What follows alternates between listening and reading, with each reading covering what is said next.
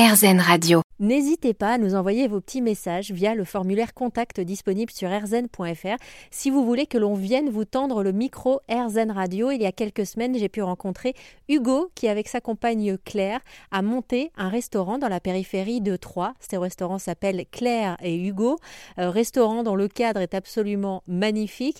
Ils ont eu, avant l'ouverture de ce restaurant, une vie professionnelle déjà bien remplie.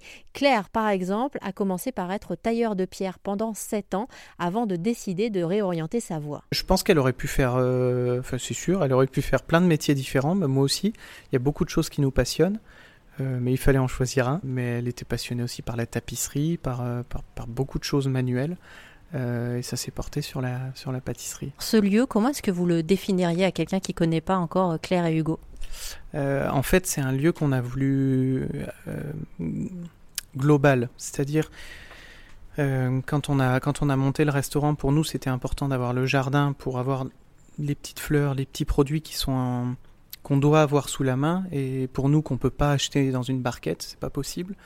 Euh, l'idée du jardin, c'est d'avoir une, une première approche de la culture euh, pour nous et pour nos salariés, puisque tout le monde participe au jardin, et de comprendre un petit peu comment on arrive à obtenir un agrume, comment on obtient un fruit, un légume, euh, sans chimie, euh, combien d'eau ça nécessite. Euh, enfin voilà, c'est avoir un petit peu cette vision-là. et pour comprendre un petit peu ce que nous on demande aux producteurs.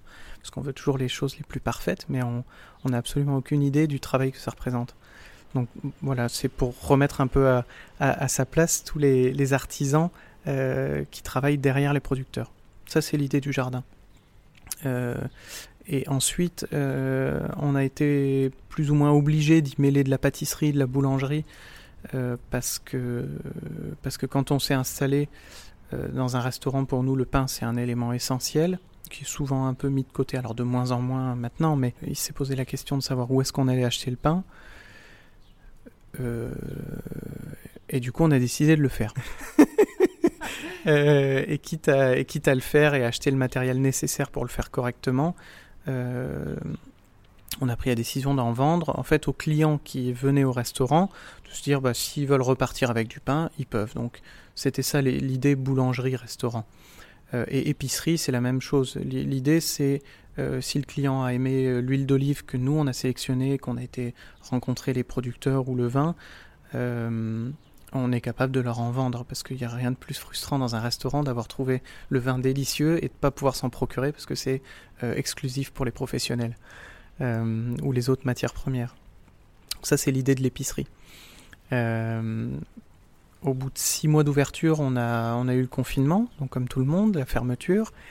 et pour reclasser tout le monde, donc on est 11 à travailler aujourd'hui, pour reclasser tout le monde le plus rapidement possible, on a, dans la foulée, on a acheté, donc une semaine après la fermeture du resto, on a acheté trois camions et on s'est mis à faire les marchés autour de chez nous. Donc cinq départements, on couvrait cinq départements autour de l'Aube et on a fait les marchés, on a agrandi le fournil, on a mis le cuisinier en boulangerie la nuit, sur les marchés le jour, les vendeuses, tout le monde s'y est mis et euh, donc c'est pour ça qu'on a développé la boulangerie. Si jamais un jour vous allez vous balader dans la région de Troyes, n'hésitez pas à aller vous régaler chez Claire et Hugo. Vous trouverez toutes les informations sur rzn.fr.